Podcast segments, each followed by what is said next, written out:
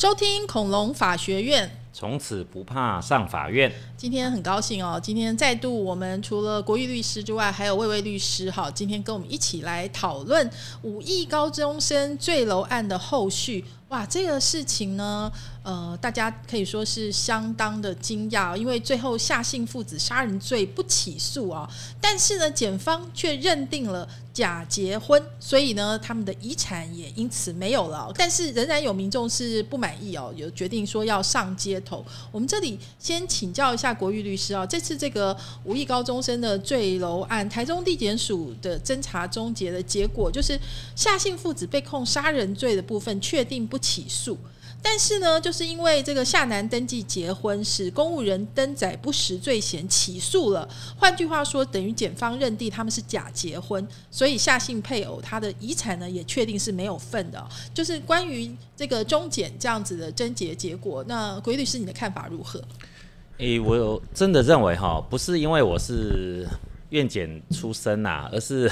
我真的认为这个检察官算是还蛮有智慧的哈。那从这十几年来，哈，这个媒体和司法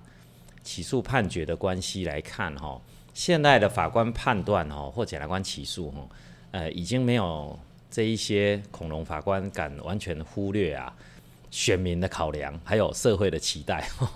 所以当然啦，他必须要在啊严格的证据法则，还有哈整体的啊社会期待，哈，去做一个智慧的均衡啦。那我觉得这个检察官应该算是蛮有智慧的哈，因为他也完全可以同理所有人民，他忧虑到这会不会是一个谋财害命哦，是一个创造一个假的啊同性伴侣关系来谋取这一个高中生他手中持有的财产，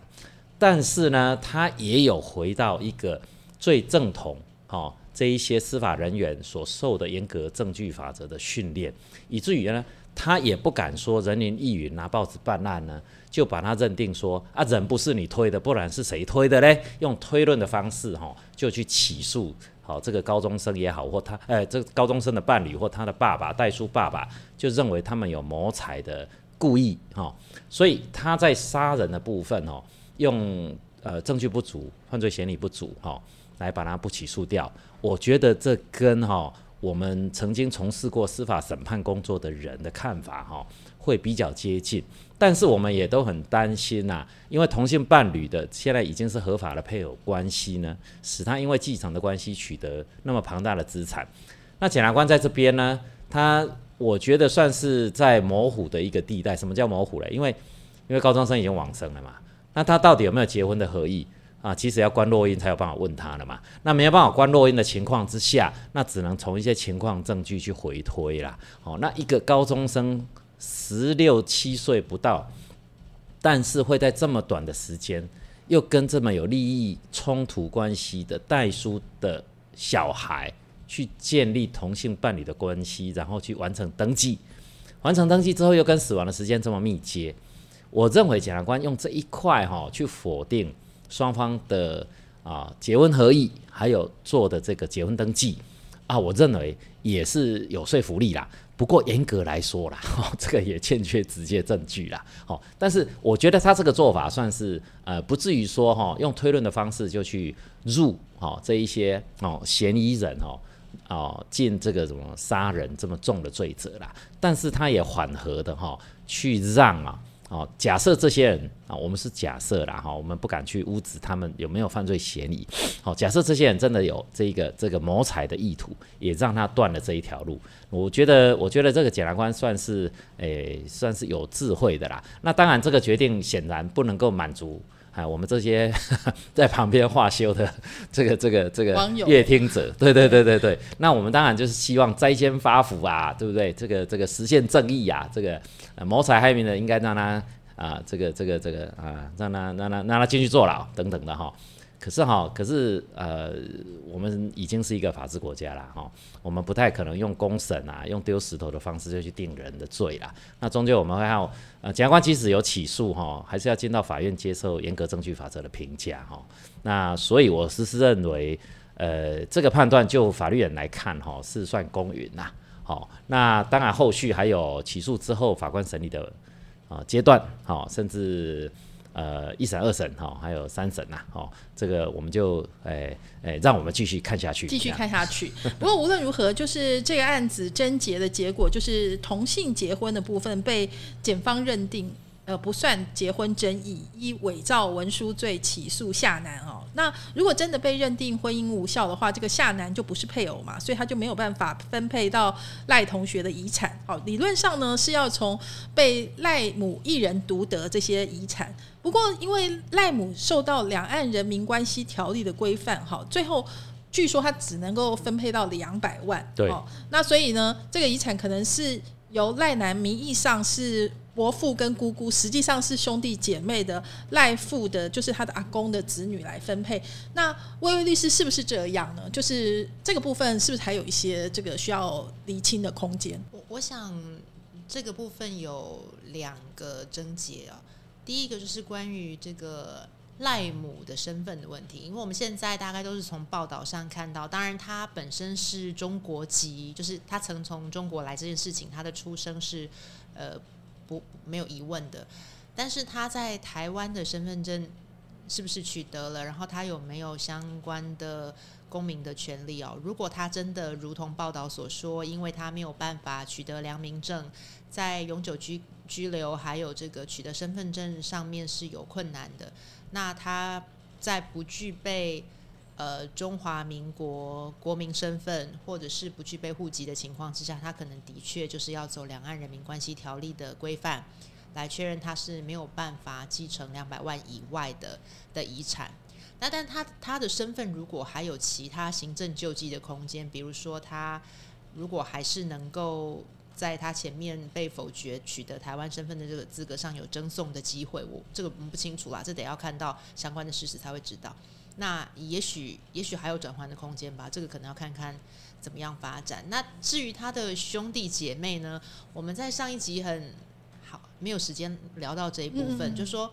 嗯，这个赖姓高中生他透过呃他的阿公，就是后来变成他的爸爸，就是他实际上的生父，其实是他名义上的阿公这件事情，他透过收养或是认领的方式，确认了他们父子之间的关系。但是这个部分我不晓得，黄律师，您看这个有没有呃收养或是认领有违背法令或是有无效 的的这种可能性况？对，就是说，哎，的确它不是法律规范不可以认领或是不可以为收养的的这个类型，但是这样有没有违反公序良俗，或者是呃社会上一些什么样的认领啊？法律上。其实他的目的是让血缘关系哈，就是说生父真正的生父哈，来啊，在婚姻关系外啊，就是说我我们亲属法的规范哈，应该大家呃学过身份法都知道了哈。其实我们的婚生是一个推定啦，也就是说在婚姻关系存续期间可以回溯受胎史，好是属于生母的配偶，我们就推定。生母是受妻，好，呃，法律意义叫做受胎所生啦。其实生理上的意义就是，就是这个男生的精子就是妈妈小孩的这个源头啦。但是，除非做 DNA 鉴定嘛，所以永远，哎，这个爸爸都要好好观察一下小孩长得像不像自己。好，尤其像现在社会这么开放的情况之下了哈。所以法律关系其实啊，我们的身份法哈。我想全世界的亲属法都是一样的，因为我们也是抄日本法、抄德国法来的嘛，都只是在有一个啊正常的呃不要说正常了，健康的婚姻关系存续期间生出来的子女，原则上我们就认为当时啊生母的配偶就是生父，但是如果有例外的情况之下，好通常就要提呀这个确认其父之诉啊，或确认亲子关系是否存在的诉讼。啊，透过一些现在有 DNA 鉴定嘛，哈，所以其实很很简单的就可以确认出到底小孩是不是哎这个爸爸的，还是隔壁叔叔的，这个是呃技术上现在是很容易做到了，哈。那如果回到阿公，如果呃这个不小心成为啊有可能成为生父，哈，我我觉得呃经过认领或经过诉讼的程序，哈，呃，我觉得还是可以成为他。这个身份上的父亲啦，好，那只是说，同时他具有两个角色哈，在继承法上的地位，当然，呃，他如果成为生父之后啊，好，就就会进入那个那个生父的法律关系的后面的呃发展啦。啊，我我我倒认为哈，这个呃，当然公序是有一点点违反了哈，可是毕竟血缘关系还是继承的基础，好，所以我我认为他还是可以，啊，呃，在站在生父的身份呐，哈，去去呃。因为因为这个高中生他没有配偶嘛，也没有子女嘛，那所以最后还是回到他的，哦，他的这个次顺位的呃法定继承人哦。如果说哦，尤其在他的这个配偶被确认是啊无无婚姻法效意思的这一个登记的话，那就还是回到一千一百一三十八条这些法定的继承顺序啦，那就是回到呃。这个这个兄弟姐妹啊，去继承。现在关键是说啊，呃，因为赖姆也有律师嘛，哈，赖姆的律师叫做许哲伟，哈，就强调说，其实赖姆呢，他之前已经自愿注销他的大陆就是中国的户籍，所以是不符合两岸条例第二条第四款大陆地区人民的定义，所以呢，不适用同条例六十七条遗产限额两百万的规定哦，所以这个赖姆的律师是主张他应该叫做无户籍。好，就是那所谓的无户籍的话呢，就是像台湾有很多无户籍国民啊，比如说长期旅居外国而在台湾就是无户籍的人。但是到底呃，他算不算是无户籍或者无国籍？有没有办法影响继承权？相关法律跟行政规定是不是还有很多空间？所以说，接下来这个官司还有的打的意思吗？那这边魏魏律师，您刚刚也稍微讲说，需要看一些细节。那影响这案子还有很多细节可能影响部分吗？我们这样比较比较直白、比较直觉的来说哦，就说呃，我们我们平常不会，就是我们我们身在台湾，然后呃在台湾成长，我们从来不会考虑我们是台湾的国民啊，还是台湾有户籍的人民。事实上，每一个人在这个地理区域生活，那第一个当然我我们有有一个国籍的存在，那另外呢有户籍。有户籍的部分呢，就涉及到说，哎，我们还有一些权利，就是跟国籍这样，身为国民与生俱来天赋人权，还有一些有一些不同的不同的差异。那我们在民法中，等会儿也听听看黄律师的想法。我们在民法中其实没有去区别，呃，你是有国籍的人，还是你国籍及户籍兼而有之的人。那只是回到这个两岸人民关系条例，它比较它比较特殊，就是说。呃，因为中国跟台湾有一些呃政治的的历史的渊源，然后导致在法规适用上面，它有一些特殊的情况。那很包括很多大陆新娘啊，或者是说大陆的配偶啊，来到台湾之后，那他们都有去做，都有回到他们原本的出生地去做放弃、放弃或是注销户籍的这个这个行动。那这样是不是就表示他的中国国籍无法恢复？他此后就不再是中国人，这个其实其实我们是有疑问的啦，因为那可能要看中国的法律是怎么规范的，就是这一类的人民他还能不能够回到中国去享有中国国民的权利？那我自己的理解，如果他们是能够回复他的中国国籍，那他是不是当然有台湾的台湾的著名的身份？我觉得这个这个恐怕会有争议啦，所以这个不只是呃。要了解这个案子，它有一些细节上的发展，也涉及到台湾跟中国两地在法规适用、法规解释上面，呃，还有还有存在一些差异，必须要去理解。好，所以呢，其实赖姆的委任律师许哲伟就主张哦，其实他说，呃，目前呢有三种情况，他认为的啦。好，第一种情况就是按照我们内政部民国八十七年的行政命令，在继承权开始后三年内，只要赖姆取得我国的身份证，就可以用我国国民的身份继承。第二种说，就算赖姆是外国籍或者所谓的无国籍人士，仍然可以继承财产，就是说他主张他是无国籍，而不是大陆人民啦。所以就是，但是他强调说，应该要按照土地法第十七条规定，在取得不动产后三年内转售给本国籍人士。第三种情况才是回归两岸人民关系条例第六十七条规定，就是赖姆只能够最多只能够继承两百万元。不过，国律是当然这个是因为赖姆的委任律师一定是站在对赖姆比较有利的立场来讲啊，就是法界的实务觉得他说这三种情况的可能性如何？呃，他的委任律师当然很努力了，哈，去帮他尝试搜寻了可能适用的法律啦。但我我觉得，呃，魏律师刚刚讲的哈，应该是比较接近呃实务判断的标准啊。什么叫标准呢？就是说，呃，两岸关系条例其实会优先适用于它指的这些土地法的规范。那其实最后还是回到继承的时点哈。这个赖姆到底是不是具有中国籍？那两岸条例适用的目的，就是为了排除啊大陆人民因为身份关系好产生继承的时候取得太多的遗产，所以才设了这个限制。这个早期我们都知道了，就是一些诶老农民的伯伯啊哈，然后有很多的中介业者 都是透过这个哈去媒合一些大陆的配偶。那很多，这个是据说，当然是有点好笑的说法了，就是说来了之后就赶快煮猪脚给他吃啊，哈，看能不能加速继承的产生，哈。这个其实哈也不能以偏概全啦，有的也许是真爱了哈，但是没办法，后来立法哈可能太多 case 了，所以就排除了这个大陆人民因为哈身份关系好的一个继承权，他做了限缩嘛，哦，那能不能用主张自己是无国籍，然后就哦？就排除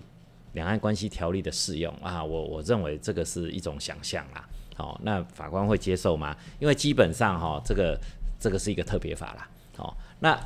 呃第二种情况，他说在非大陆籍的人民，而又非中华民国国籍的人继承土地的时候，才会有适用土地法的情况啊。好，所以这应该不是，这应该规范的那种情形是不一样的。好，那所以，我我是认为他当然可以尽量这样主张啦。哦，那那除非啦，除非啊，就是适用那个三年内可以取得台湾国籍的啦。好，那可是现在好像我们呃给予大陆国籍的人又好像又有一点不平。其实基本上说起来哈，这个都是不平等的立法，这是真的，这不是国民待遇啊，这没办法，这是刚文娟讲的是两岸关系的特殊情况啦。好，那当然完全不设防，哈，也有一些也有一些呃。呃，人钻这些法律漏洞，而产生一些人伦的那种不太适当的一些发展。那你设防呢？好像又对，比如说今天这个赖姆又有一点不公平。好，那没办法，我们的法律就是这样规定。所以我觉得法官最后还是要依据两岸关系条例这样做判断了。那如果说赖姆只能继承两百万，那怎么办呢？那当然就是由次顺位的继承人。哈，那一千一百三十八条的顺序呢，除了呃，直系血亲被亲属就是子女啊，然后孙子啦，哈。那次顺位就是父母，哦，那父母阿真正的父亲就是阿公嘛，阿公又往生了，那剩妈妈，妈妈又因为两岸关系条例又没办法继承，那当然其他的财产就是由次顺位的，次顺位就兄弟姐妹，那谁的兄弟姐妹呢？那就只能够说高中生的生父。还有没有直系血亲背亲属？有，就是谁？就是高中生的这些对叔叔、姑姑，对对对，就是这一些。哎，所以这个伦理上好像有点哈，有点违逆哈。可是没办法，叔叔跟姑姑现在又变成高中生的什么？哎，旁系啊，旁系血亲二亲等，好，哥哥姐姐，哎，对对对，就变成哥哥姐姐了哈，就变成可以共同继承这一个。那个哎，高中生的财产是，所以说从一般司法实务看起来，就是高中生的哥哥姐姐还是比较有机会继承到这些庞大的遗产哈。那我们还是回到那个形式的部分哈。当然呢，就是本来有号称这个网友在脸书的这个五亿高中生要真相上街头的社团哈，他们本来说呢，要在七月十六号在这个台北、台中、高雄发起集会游行。要抗议司法不公，要真相哈，要为这个赖男讨公道，而且还用了这个高大成法医的这个名义说，当然这个高大成呢，他自己就是说呼吁啊，说不需要上街头抗争，应该要理性面对司法制度与程序哈，而且还放重话说哈，如果有心人要制造这个跟中检对立呢，这这个本人将不再干涉此案哈。但是无论如何，就是这个案子真的是让。国人可以说是大开眼界啦，哈，就是从法律面啊，或者说从司法实务啊等等。那我想请教一下两位律师，就是对这个案子有没有一些就是小结论？好，就是觉得这案子对于我们台湾社会代表了哪些意义？先请国玉律师，嗯，呃，我觉得最大的意义就在于说，就是说这个爱情万岁啊，就是说呃，爱钱万岁还是爱情万岁，爱爱情万岁，爱情 万岁，就是说就是说真爱啦，这个 everywhere 发生啦哈。那伦理伦理当然伦理当然是我们希望哈提供作为啊、大家生活规范的一个基础和遵循的一个一个指标啦哈。可是爱情来了，我这样讲会太浪漫了。然 后我觉得有点太浪漫了，爱情来了，就是会发发生 everything 啊听起来比较像爱钱万岁。啊，是钱也万岁。那那这个这个这个回到回到那句话，就是说财如下山猛虎啊。那为了钱呢？啊，这是上次上次我们讲的嘛，对不对？那那你你如果没有做好家族传承，没有做啊、自己资产的一些合理的配置呢，那往往会引起好、这个钱不露白嘛，好、那就周遭的人会会趁着这个这个这个机会啊，这个漏洞啊，也许就去谋去去谋求这些不当的利益啦，哈。当当然，这个我们都只是假设哦，我们不敢去指控说这些嫌疑人是不是一定这样，最后还是要看侦审调查证据的结果啦，说不定还真的一切都是巧合。其实这个几率也不能够完全说不存在哦，说不定这些人都是无辜的，只是很巧合的这些令人怀疑的细节，通通都凑在一块。其实我们看过这种电影啊，对不对？结果后来发现就是大乌龙，可是最后 maybe 啊、这个死刑判了、枪决了之后，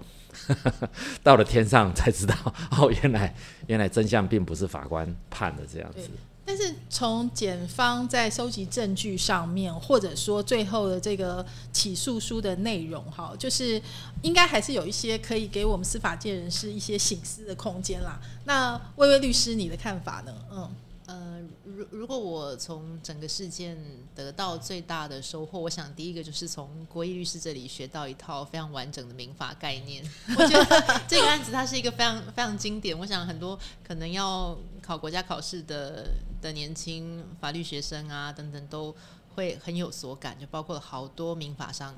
重要的争点。那当然，我想另外一个很很值得大家称许的是，中检这一次办案很非常非常坚持所谓的无罪推定原则，就说呃没有没有对应的呃证据资料，嗯不应该哦就是对被告可以有罪的这样的眼光。那我想这一个原则在司法实务上是非常非常重要，包括很多大大小小的案子，如果侦审机关都能够秉持这样的的态度在处理，我想整个司法的信任度会提高很多。是他们有受到民粹的影响，就是呃急救章的，就是听大多数人的意见。不过这件事情也知道说民意如流水哈，就是一会儿向东，一会儿向西哈，这个也是蛮明显的。就好比说，诶，我们最近讲那个黄子佼，对，他还曾经是我们那个国民法官制度的那个代言人哈，是啊就是啊就是一系诶，就从这个天堂掉到地狱去哈，所以。啊呃，郭律师来看这这整个事件，就是刚刚魏魏律师提到的，讲说其实中检有这个就是做的呃，大家觉得诶可以肯定的部分，无罪推定的部分，但是前面就是检警他对就是证据的这个保持啊，就这这些东西又有很多被批评的部分，你的看法呢？就是没有完美嘛，对不对？嗯，我觉得啊，我们都说侦查不公开，好、那其实大家呃可能没有比较冷静的去想，我们为什么要侦查不公开？好、那其实，在践行侦查不公开，哈、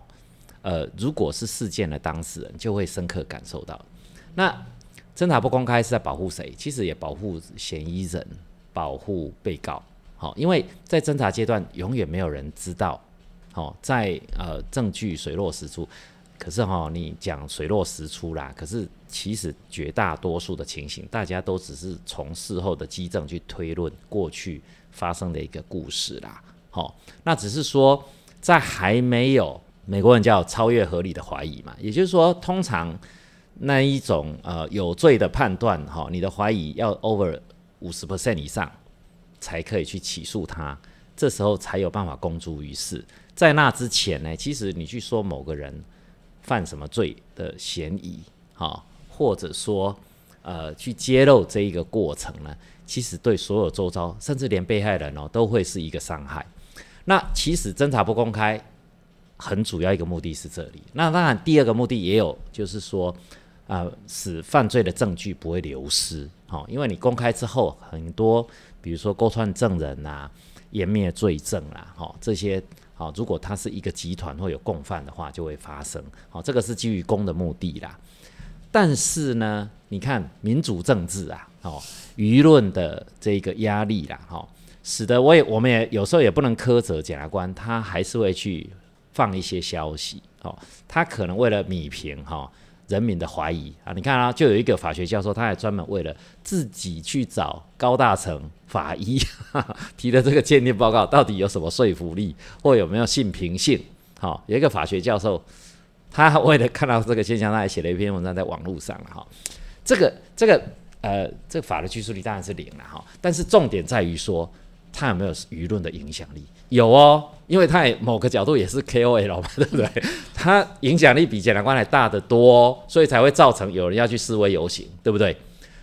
对，没有错哦。其实这个五亿高中生案哈，不管是从家庭人伦悲剧、犯罪动机啦、民事遗产争议啊，或者资产传承教材哈等等这些，可以说讨论空间相当的广泛。特别是这个资产传承的部分，很多人呢都说它真的是一个反面的教材哈。所以呃，我们要休息一下。我们下一次恐龙法学院呢，我们就针对就是特别是房子哈，是不是？所谓的高调又危险的传承工具，从五亿高中生案的启示，大家的看法是如何？另外呢，还有就是最近呃沸沸扬扬的 Me Too 运动，哈，从政治界一直到演艺界，到各行各业中间，这个 Me Too 事件又给我们哪些这个启发呢？我们休息一下，我们下次空中再会，再邀请国玉律师跟微微律师，我们一起来讨论更精彩的恐龙法学院。